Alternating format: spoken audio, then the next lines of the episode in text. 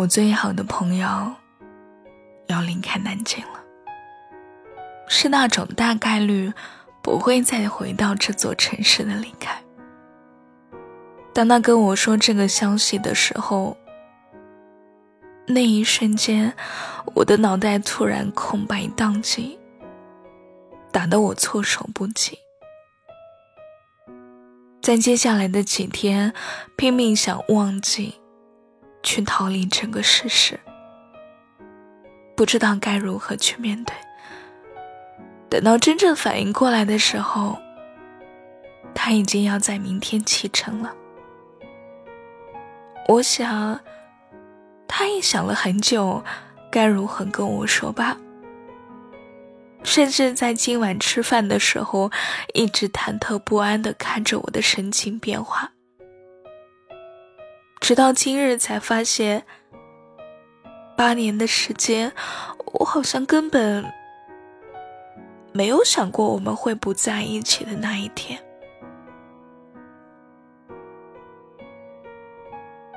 可能是未来的步调不再一致，也可能是给你安定感，想让你考虑下一步的那一个人，不再是我。我想，我是怪你的，怪你把我丢在这对于我而言开始冰冷的南京，怪你恋爱呢，所以我打心底超级讨厌你的男朋友。永远喜欢不起来。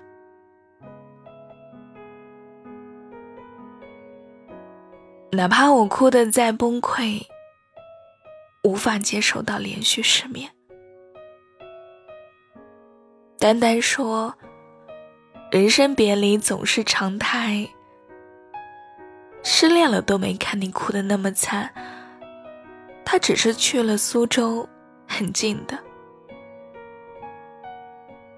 这些夜晚，我把我们从大一到目前为止所有的照片和视频翻出来反复的看，只觉得记录太少了。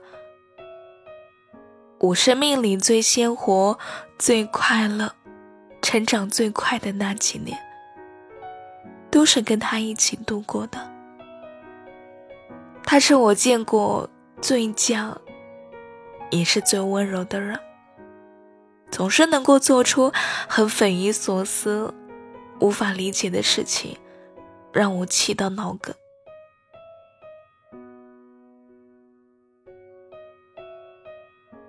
这些年来，我慢慢的快活成另一个他了，独立且迟钝，越来越温柔，而我也从他肆意撒娇。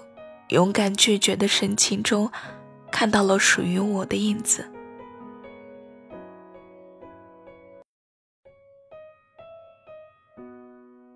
姐姐说：“你让他最近几天都陪着你睡觉，好好珍惜最近这一段时间。”但我知道这样只会让我的分离焦虑症愈加严重。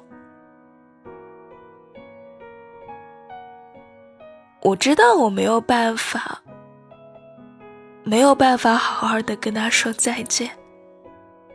哪怕我被迫接受聚散不理我，哪怕我特别特别特别的不舍、别扭、闹情绪，我也没有办法好好的跟他表达出来。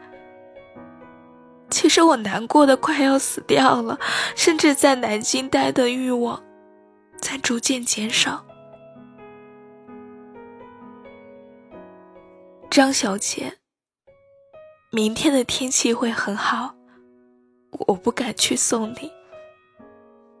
愿此去前程似锦，在奔赴不同的人生道路上，你依旧是你，我们。